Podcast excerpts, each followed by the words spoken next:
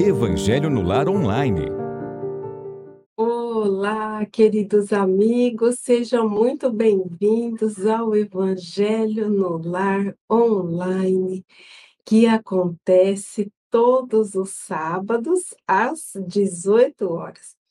Evangelho no Lar Online é uma produção do canal Espiritismo e Mediunidade mas conta com a retransmissão dos canais parceiros, é uma grande alegria contar com a presença de vocês, contar com a participação de vocês nesse momento tão especial da nossa semana.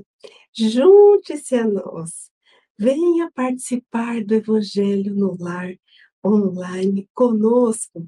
Vamos, nesse momento, nos unir em orações, em reflexões vibrando por dias melhores, dias melhores em família, dias melhores enquanto cidadãos, dias melhores no nosso processo evolutivo. E vamos cumprimentar aos amigos queridos que estão aqui e já deixaram o seu recadinho. Então, a Ângela Brandão, seja bem-vinda, o Ernesto, seja bem-vindo o Ernesto falando aqui, né, para fluidificar nossas águas nesse momento. Então, você pode sim deixar o seu copo com água, a sua jarra de água, e no momento da prece, rogar aos bons espíritos para que ela seja fluidificada. Se você tiver o evangelho em mãos, pode acompanhar a leitura do evangelho, ou então a leitura pelos slides,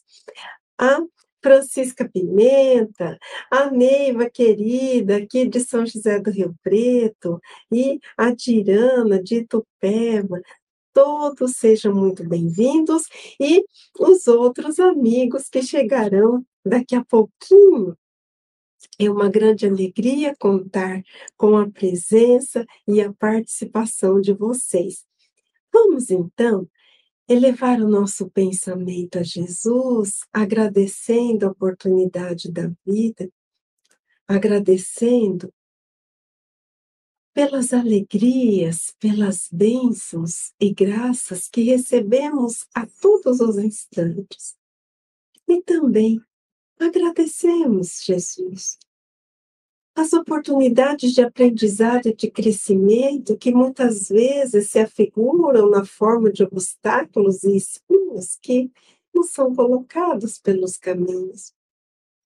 Que saibamos, diante desses desafios, vivenciar o seu Evangelho, guardar o coração sereno, guardar a fé viva para que possamos transpor todas e quaisquer dificuldades. Que nesses instantes, Jesus, os nossos lares possam ser visitados pelos trabalhadores incansáveis do bem e que os nossos corações, as nossas mentes e as portas dos nossos lares estejam abertas para receberem as luzes do teu evangelho de amor que o Senhor possa fazer morada dentro de nós através da vivência das tuas lições, hoje, agora e sempre. E que assim seja. E hoje, meus queridos, vamos começar a refletir sobre uma leitura preliminar que está aqui no livro Agenda Cristã. E é uma lição que muitos de nós já vivenciamos. Ela nos relata situações que rotineiramente vivemos. Então, vamos lá. É a lição de número 38, intitulada Não estrague o seu dia. A sua irritação não solucionará problema algum. As suas contrariedades não alteram a natureza das coisas. Os seus desapontamentos não fazem o trabalho que só o tempo conseguirá realizar. O seu mau humor não modifica a vida. A sua dor não impedirá que o sol brilhe amanhã sobre os bons e os maus. A sua tristeza não iluminará os caminhos. O seu desânimo não edificará a ninguém. As suas lágrimas não substituem o suor que você deve verter em benefício de sua própria felicidade. As suas reclamações, ainda mesmo afetivas, jamais acrescentarão nos outros um só grama de simpatia por você. Não estrague o seu dia. Aprenda com a sabedoria divina a desculpar infinitamente, construindo e reconstruindo, sempre para o infinito bem. Meus queridos, essa lição tão breve, com frases curtas, ela nos convida a praticarmos e desenvolvermos uma virtude primordial para o nosso dia a dia: serenidade. Aliada à serenidade, paciência. Quem de nós já não estragou o seu dia em virtude de uma contrariedade que aconteceu no início, nas primeiras horas, ao acordarmos? E aqui André Luiz está nos convidando a refletir que a nossa irritação não soluciona o problema, as contrariedades não vão alterar a ordem das coisas, o mau humor não vai modificar a vida, a dor não vai impedir que o sol brilhe, né? Porque às vezes estamos passando por um momento de dificuldade e quantas vezes, né, queremos que tudo pare porque nós estamos sofrendo. Quem de nós já não vivenciou situações assim? Eu sou uma das primeiras que levanta a mão. A nossa tristeza não ilumina os caminhos, o desânimo não edificará ninguém, as nossas lágrimas não substituem o suor que devemos verter em benefício da própria felicidade.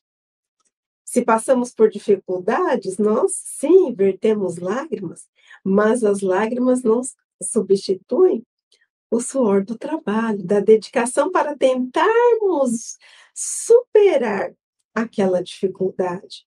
As reclamações não vão fazer com que as pessoas tenham mais simpatia por nós. E André Luiz finaliza: não estrague o seu dia. Aprenda com a sabedoria divina, desculpar infinitamente, construir e reconstruir sempre para o infinito bem. São conselhos, recomendações, apontamentos que, se nós conseguíssemos vivenciá-los, evitaríamos muitos aborrecimentos. As situações de dificuldade, os problemas, as contrariedades, eles não são colocados no nosso caminho como um obstáculo à nossa felicidade. Muitas vezes são decorrentes das nossas atitudes e outras vezes surgem valorosos professores que vêm nos trazer uma lição. A nossa postura de resistência, de revolta ou irritação não auxiliará na solução dos problemas. Se nós nos conscientizarmos disso, que quanto mais nós nos irritarmos, quanto mais nós nos revoltarmos, mais difícil será a solução daquela situação, nós caminharíamos em sentido contrário, elevando o pensamento em preces, buscando a conexão com o alto e buscando, então, assim, a nossa harmonia íntima para enfrentarmos a situação. Mas geralmente não é isso que acontece. Permitimos muitas vezes que os nossos impulsos menos felizes falem e ajam por nós. Reflitamos sobre isso, porque é muito importante guardarmos essa ponderação e esse equilíbrio diante das situações adversas. Estamos estudando o Evangelho, professamos a fé cristã, professamos a fé na doutrina espírita, que tem toda a sua base moral sedimentada no Evangelho de Jesus. Então, a partir deste momento, compete a nós buscarmos o quê? Compete a nós buscarmos a harmonia, a serenidade, nos esforçarmos para vencermos as nossas más tendências, as nossas más inclinações, a vencermos a nós mesmos, vencermos sentimentos menos felizes que, porventura, ainda carreguemos dentro de nós. Vamos, então, partir rumo à nossa harmonia íntima. Vamos partir rumo à nossa transformação. Quem topa o desafio, levante a mão. E mais amigos queridos chegando, Invadir, seja bem-vindo, Antônio Carlos, a, a Alba, seja bem-vinda, Alba Cachoeira Paulista, e a Iracema, quanto tempo, Iracema, que não te via por aqui. Então, agora, vamos à lição do Evangelho propriamente dita. E quem de nós não teve uma semana repleta de desafios? Muitas vezes, desafios familiares, desafios profissionais, desafios no nosso âmbito de amizades, desafios no nosso âmbito de trabalho voluntário. Então, é o momento de nos unirmos em torno do Evangelho e refletirmos. E através dessas reflexões, conseguirmos fazer conexões com fatos que ocorreram durante a semana que poderiam muitas vezes ter sido evitados se tivéssemos guardado uma postura serena, lembrando muitas vezes dos aconselhamentos da espiritualidade maior através de literaturas como essa que acabamos de ler. Então, vamos lá. Também estou com saudade de você, da Sema e a Girbele chegando aqui.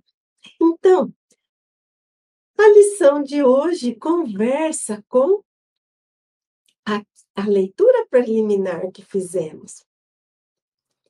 A cólera está lá no Evangelho segundo o Espiritismo, capítulo 9, bem-aventurados os que são brandos e pacíficos.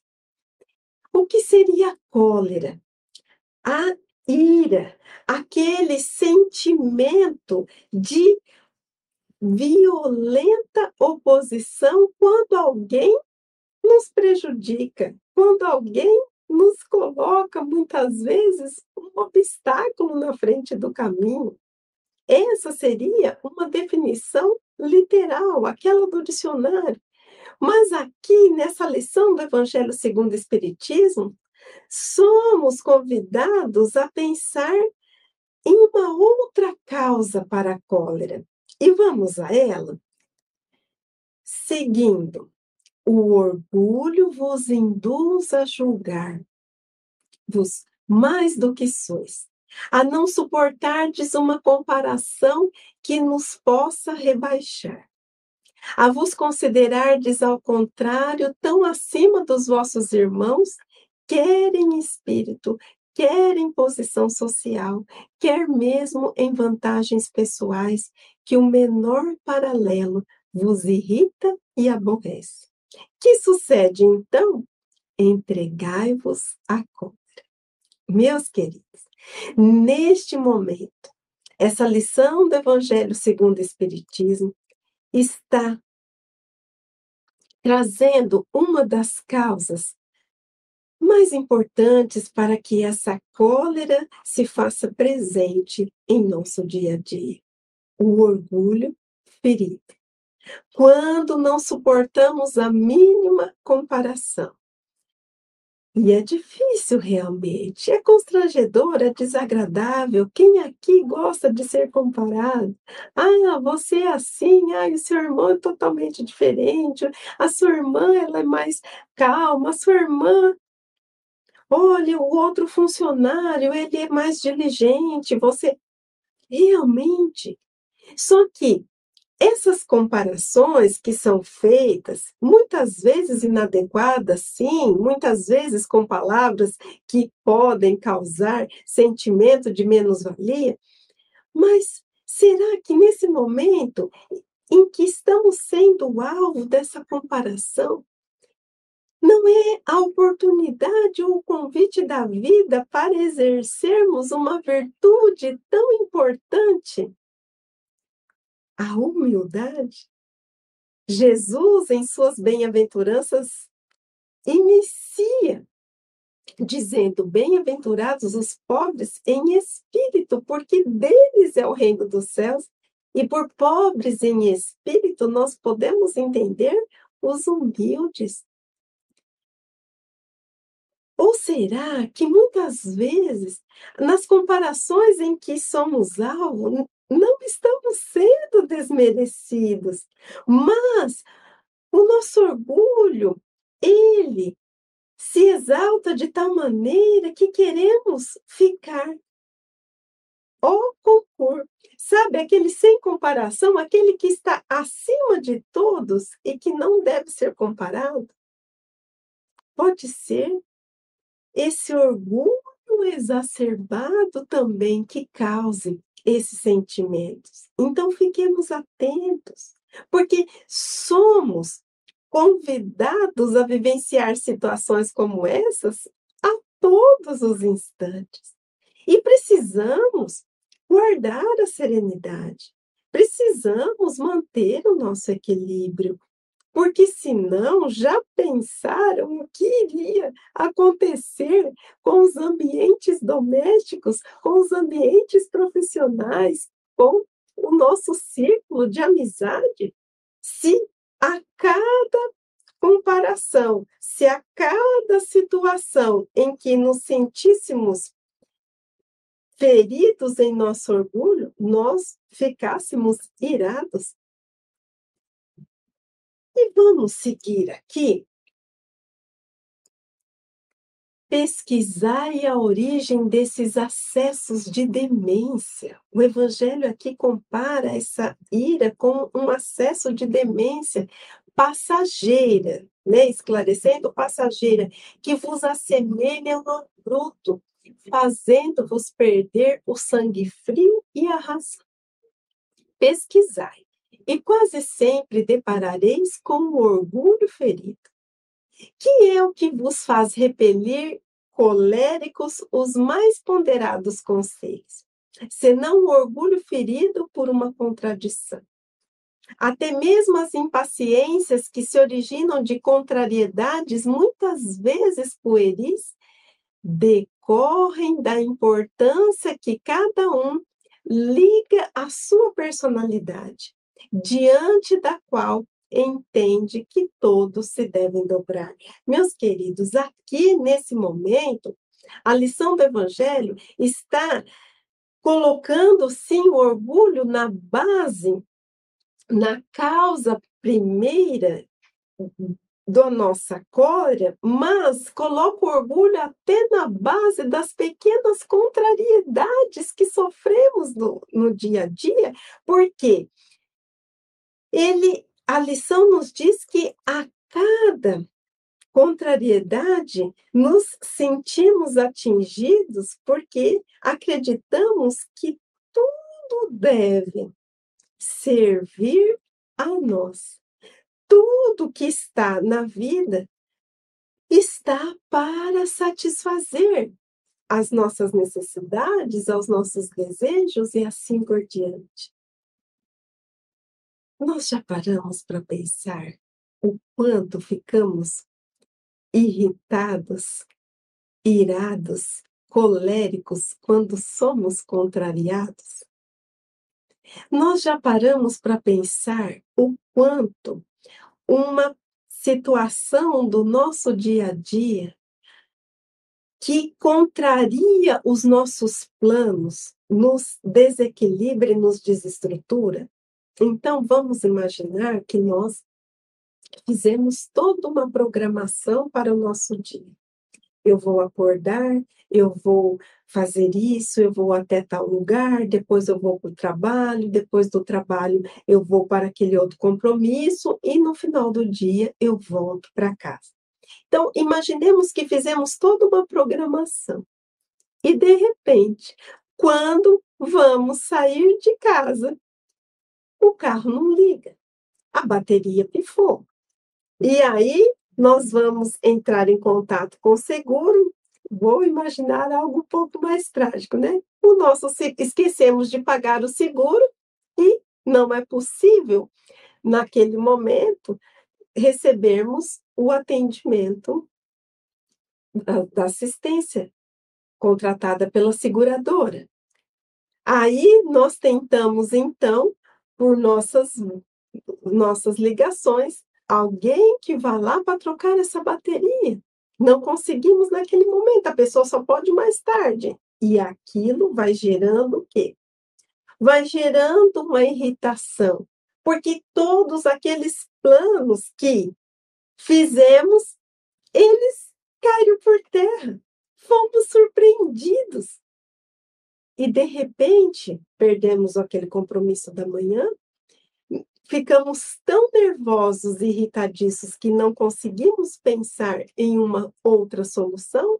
Quando conseguimos pensar nessa solução, chegamos no trabalho atrasados e chegamos no trabalho nervosos, começamos a cuspir fogo a todos que estão ali ao nosso redor e assim por diante.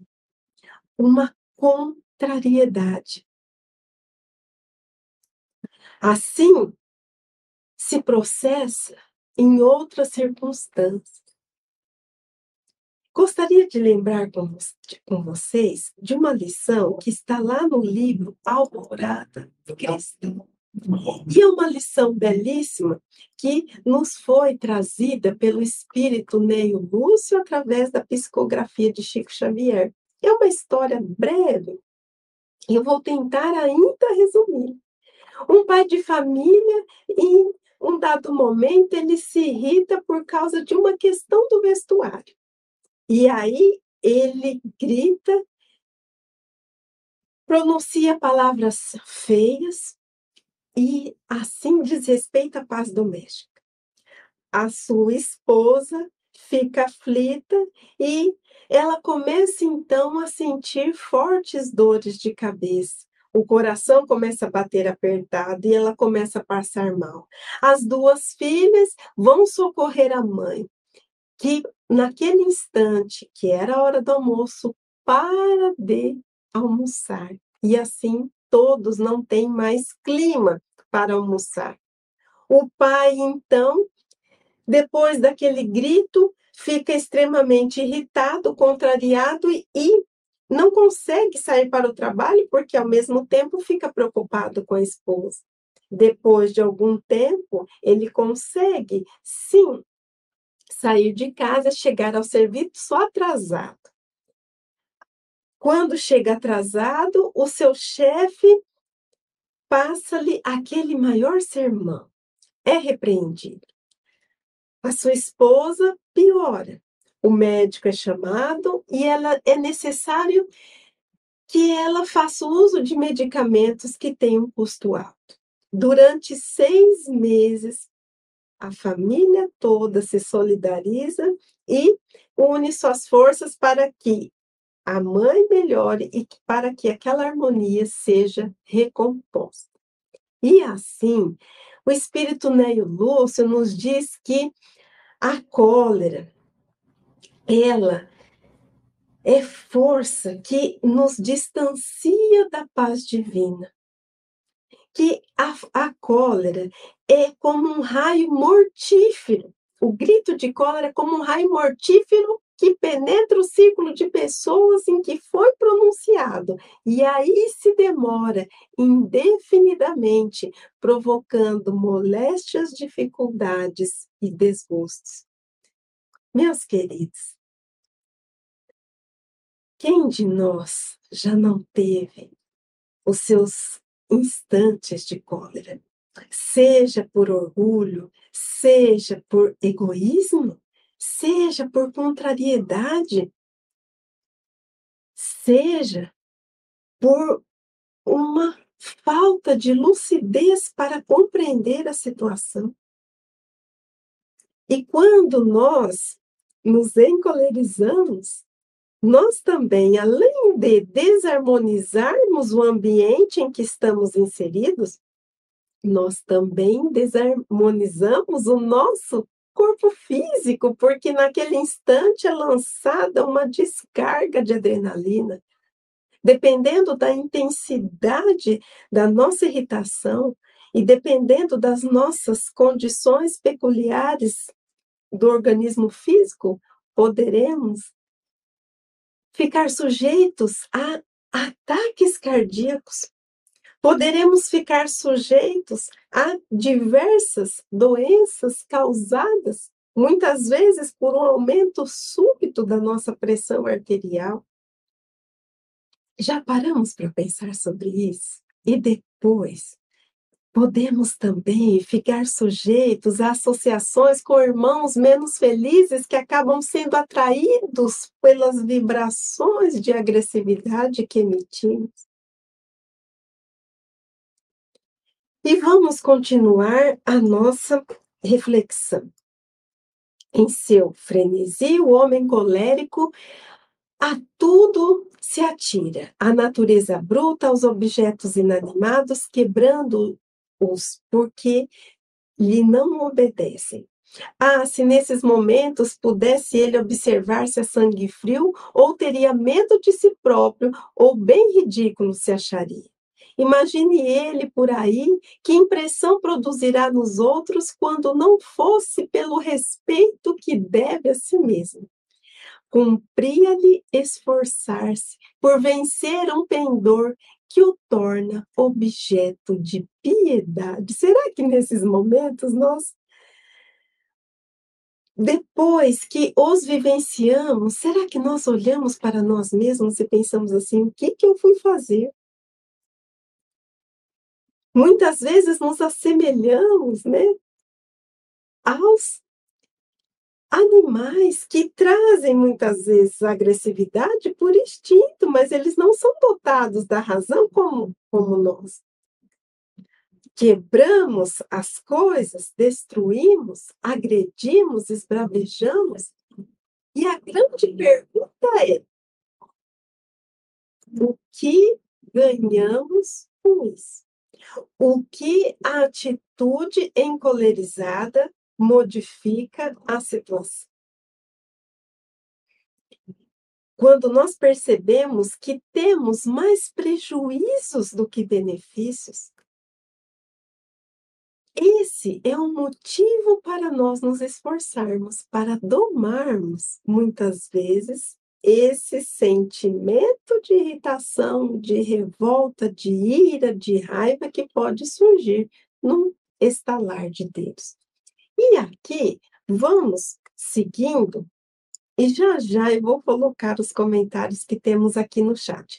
Se ponderasse que a cólera a nada remedeia, que lhe altera a saúde e compromete até a vida, reconheceria ser ele próprio a sua primeira vítima. Meus queridos, olha que importante isso. Nós somos as primeiras vítimas da cólera, da ira, Outra consideração, sobretudo, deverá contê-lo a de que tornem felizes todos os que o servem.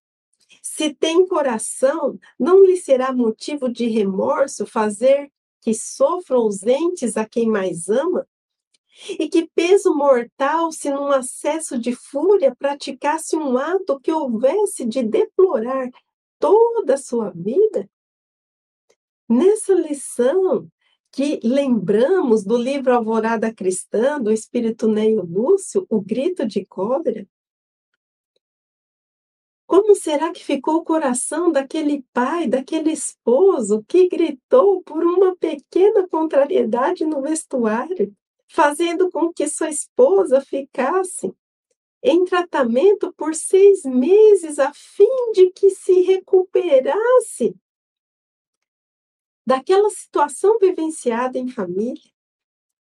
E se nesse momento de fúria nós causarmos um mal de graves consequências a alguém, e se nesse momento de fúria tomarmos atitudes equivocadas que possam trazer repercussões sérias em nossas vidas e na vi nas vidas que estão ao nosso redor, já paramos para pensar que em um segundo podemos mudar toda a nossa vida, seja para o bem ou seja para o mal. E como estamos aqui estudando a questão da cólera, se deixarmos com que esse sentimento flua sem empecilhos e sem obstáculos, quantos males eles podem, esse ato pode causar. E seguindo aqui, em suma, a cólera não exclui certas qualidades do coração, mas impede que se faça muito bem e pode levar à prática de muito mal. E isto deve bastar para induzir o homem a esforçar-se pela dominar. O espírito, ademais, é concitado a isso por outro motivo, o de que a cólera é contrária à caridade e à humildade cristãs. Meus queridos, se nós pensarmos que a cólera não exclui as qualidades do coração, mas pode nos levar a fazer muito mal.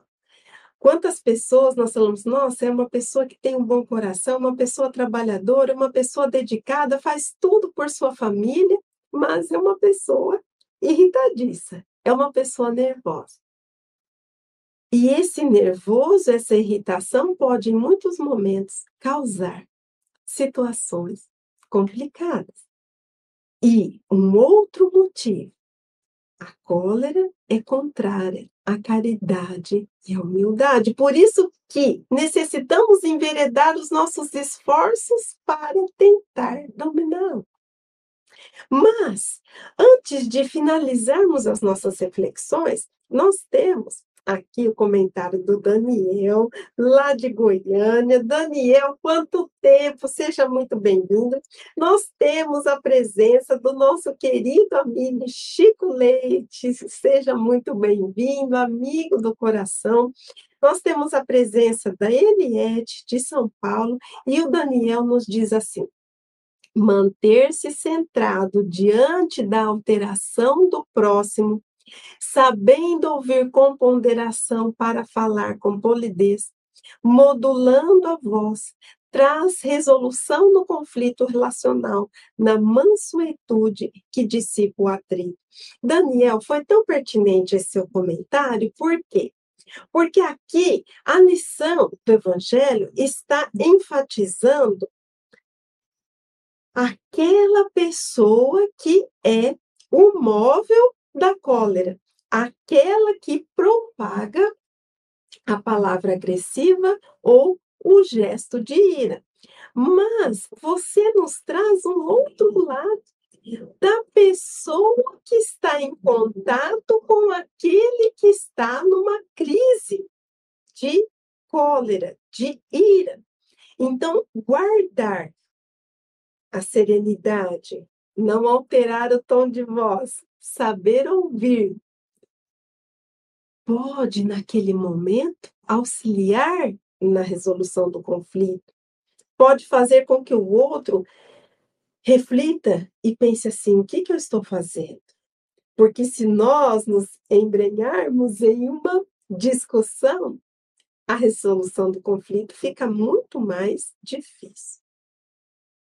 Meus queridos, quando Jesus pronuncia o Sermão da Montanha, e quando ele inicia esse sermão com as bem-aventuranças, ele exalta algumas características, algumas virtudes, algumas posturas daqueles que são considerados os verdadeiros bem-aventurados, os verdadeiros felizes.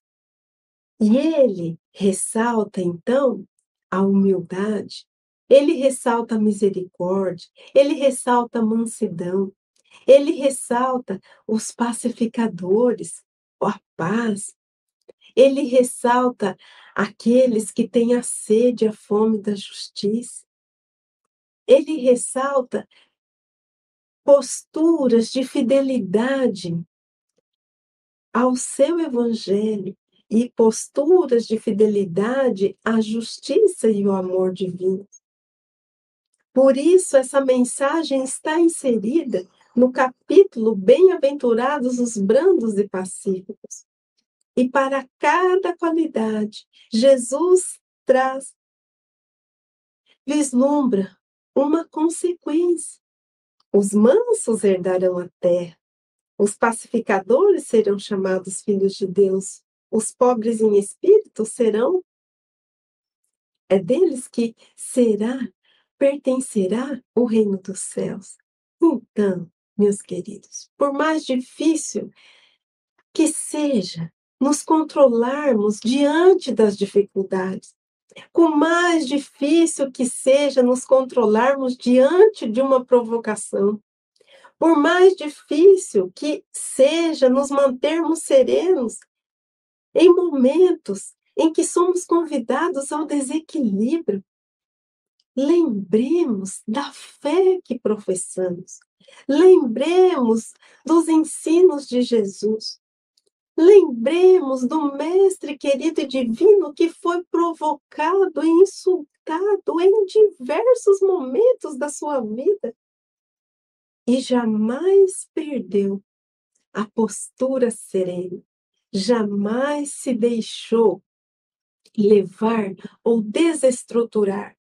Muitas vezes palavras nos atingem como um laço que nos fere, e nos derruba. Muitas vezes, situações nos atingem como espinhos que ferem.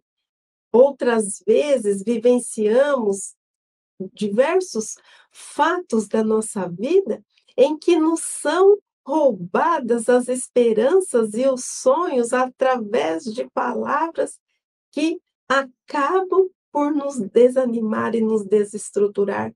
Mas não nos esqueçamos, nós temos recursos em nosso íntimo para vencermos a essas situações.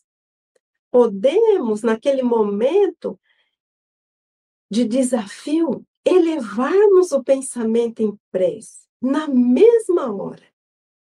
Jesus, ampara-me nesse momento, cuida de mim, Dai-me a força necessária para eu não me desestruturar diante dessa situação. Dai-me entendimento, sabedoria. Socorre-me, mestre. Não há prece que não é ouvida no plano espiritual. Podemos contar com o nosso anjo guardião, podemos contar com a espiritualidade amiga, podemos contar com espíritos simpáticos podemos contar com o auxílio do Pai, que mobiliza as criaturas para auxiliar as outras criaturas, mas é preciso que façamos um esforço, é preciso que busquemos essa conexão com o divino. Divino que está dentro de nós e divino que está ao nosso redor, para que tenhamos as forças necessárias para vencermos o desafio Todos se lembram daquela famosa história que o nosso querido Chico aconselhou aquela senhora que tinha problemas de relacionamento com o marido e ele então dá, né, um pouquinho de uma água para ela, que é a água da paz, e todas as vezes ele diz: todas as vezes que seu marido começar a agredir, a falar os absurdos para você, você coloca essa água, segura um pouquinho e depois você engole. Quando aquela água termina, ela volta até o Chico. Chico, essa água foi uma maravilha, minha casa está uma bênção. E aí o Chico então disse que aquela água simplesmente fazia com que ela não entrasse no clima da discussão. Poderia ser qualquer ou qualquer outra água, mas também a postura do silêncio, sabendo compreender que aquele que está encolerizado está enfermo da alma. Isso não significa, meus queridos, que tenhamos que nos calar sempre, mas que tenhamos o discernimento para saber o momento em que é preciso se manifestar e o momento em que é preciso se calar que tenhamos a serenidade para saber o momento em que é preciso agir e o momento em que é preciso esperar.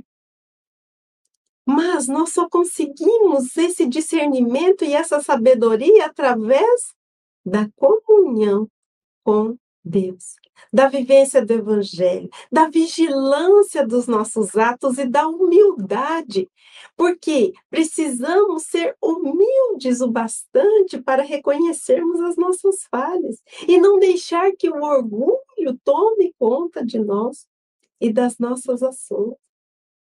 Pensemos nisso. Roguemos pela harmonia íntima. Lembremos que a nossa alteração de voz, a nossa ira, a nossa fala descontrolada não resolverá o problema e, pelo contrário, apenas prejudicará e aumentará o problema e a carga de aflição. Nos esforcemos para isso e nos unamos em torno do Evangelho de Jesus, é claro que pode ser que muitas vezes nós conseguiremos sim vencer o nosso eu que muitas vezes está em fúria, em outros momentos não, mas o importante é não desistir. O importante é persistir. Hoje, agora e sempre. Até que chegue um dia que de nós a tranquilidade, a serenidade seja algo tão natural que se espalhe. Através das nossas ações, do nosso sorriso, das nossas palavras, mas uma serenidade autêntica e genuína, sem mesclas de fúria, sem mesclas de revolta, sem mesclas de irritação.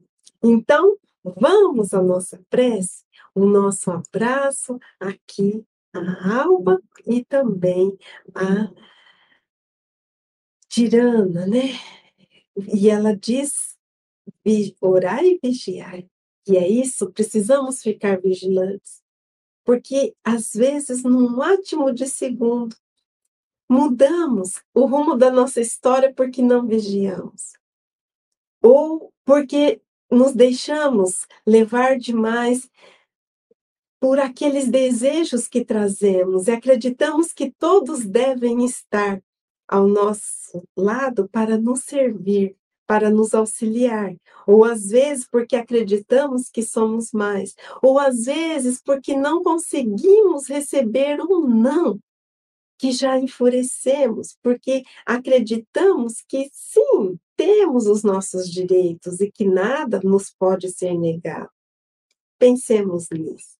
E agora elevemos o nosso pensamento a Jesus.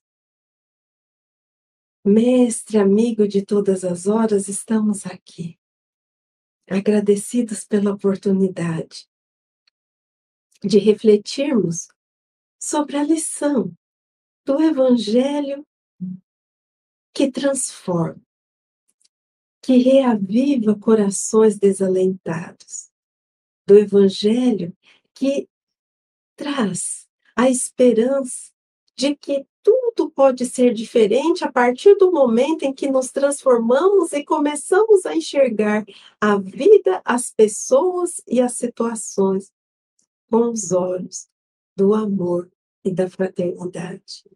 Graças te damos, Jesus, pelos benfeitores amigos presentes em nosso reduto doméstico, derramando em cada um dos lares conectados nesse momento bênçãos de paz, de luz, de harmonia, soprando aos nossos corações as vibrações de ânimo, de coragem, de arrependimento, de trabalho, de vontade de servir, reavivando a nossa fé e renovando as nossas forças para a vivência do dia a dia. Graças te damos, Jesus, pela água que neste momento está sendo fluidificada pelos benfeitores amigos, onde todos os elementos necessários para o nosso reequilíbrio e o reequilíbrio de nossos familiares estão sendo depositados. Graças te damos, Jesus, por esse dia de vida, onde podemos acordar, nos alimentar, conversar, falar, refletir sobre o seu evangelho, interagir, agir rumo ao bem, onde somos convidados a aprender, onde fomos convidados a aprender as lições através das diversas situações que a vida nos apresentou. Graças te damos, Jesus, pela oportunidade de aprendermos com as dificuldades do caminho e ainda que nos firam os espinhos, Graças te damos porque sabemos que não estamos sozinhos, o Senhor está sempre conosco, nos protegendo, nos amparando, nos guiando. Basta que por nós o roguemos e o procuremos, que o Senhor está sempre de braços abertos para nos auxiliar. Graças te damos, Jesus,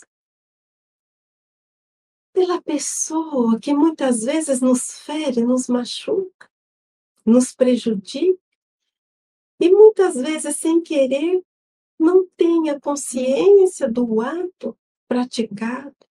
Sabemos que todo irmão é mensageiro de aprendizado, convidando-nos ao amor e à compreensão. Graças te damos, Jesus, pela oportunidade de redenção de nossos equívocos do passado, através das dores, das lutas, através dos desafios de cada dia. Renova as nossas esperanças e as nossas forças para que persistamos diante dos embates que a vida nos apresenta. Graças te damos, Jesus, por todas as pessoas que o Senhor colocou em nossos caminhos, desde o seio familiar até os amigos, que muitas vezes se distanciaram porque outros rumos tomaram em suas vidas. Graças te damos pela espiritualidade amiga e presente. Graças te damos por tudo e por todos que fazem parte da nossa história. Rogamos, Mestre, para que suas bênçãos de luz possam ser derramadas em todos os corações, encarnados e desencarnados, que gravitam em torno do orbe terrestre. Rogamos para que o seu amor possa germinar e crescer nos solos dos corações humanos, para que um dia a fraternidade reine soberana sobre a Terra esse planeta escola que nos propicia a oportunidade de evolução e redenção. Derrama, Jesus, as bênçãos que consolam, consolam, acalmam, amparam, iluminam e guiam. Guiam os caminhos dos irmãos em sofrimento, em desalinho e em equívoco. Enfim, Jesus, esteja em nossos corações hoje e sempre. e que assim a sua luz possa envolver a toda a terra, para que unamos em esforços para o bem e para a verdade e que consigamos sair vitoriosos dos sentimentos menos felizes que ainda trazemos pelo nosso caminho. Fica conosco, Mestre Divino, hoje, agora e sempre. Meus queridos, muita paz, muita luz. Semana que vem tem mais Evangelho no Lar online. Espero por todos vocês e até lá. Estude conosco. Faça parte da família Espiritismo e Mediunidade. Em Lives TV.